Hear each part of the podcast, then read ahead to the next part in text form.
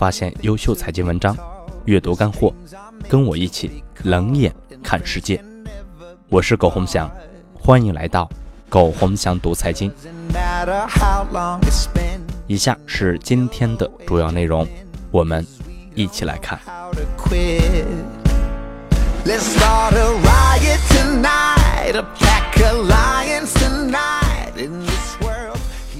二零一七年一月十日，我当初赌重庆房价一定会涨，让很多人去重庆买房子。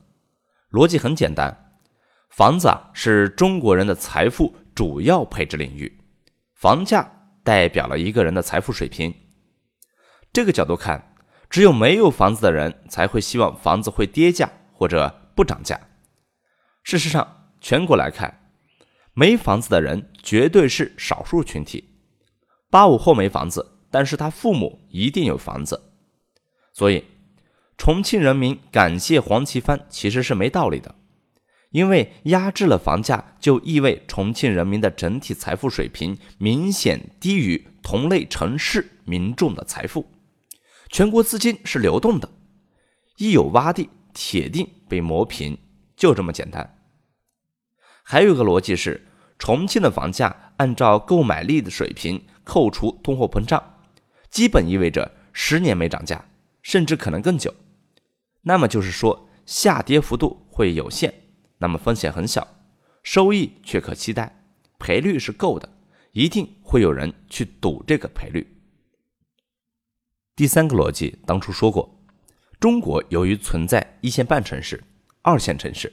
使得一线房子一旦超越临界点，很多年轻人一辈子注定无法在一线买起房子，必然就会回流一线半、二线城市。这个情况是中国跟很多国家不同的地方。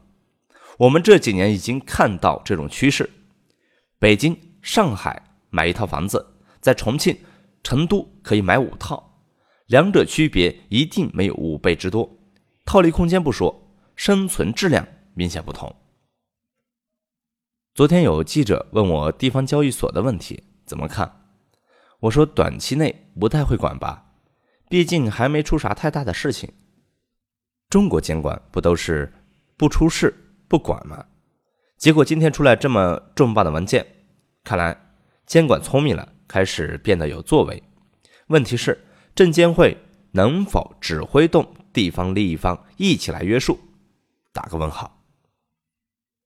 离开的时候啊，一定要好好告别，像是最后一次；相见的时候，一定要心存感激，像是第一次。因为不知道什么时候、什么事情，就再也见不到对方了。物以类聚，人以群分。到了我们这个年纪，想法也基本成型了，不可能会变了，所以基本已经不会再去想。啥求同存异的之类的事情了，很多人想法不一样，何必委屈自己还要窝在一起呢？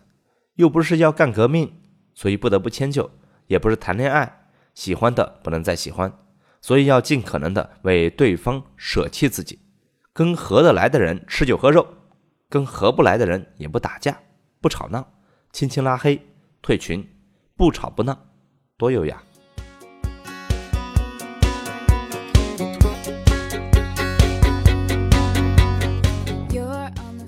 好了，朋友们，以上就是今天的全部内容，感谢您的收听，欢迎大家搜索“苟洪祥读财经”，我们下次再见。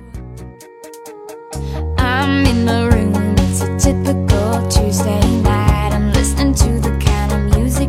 for has been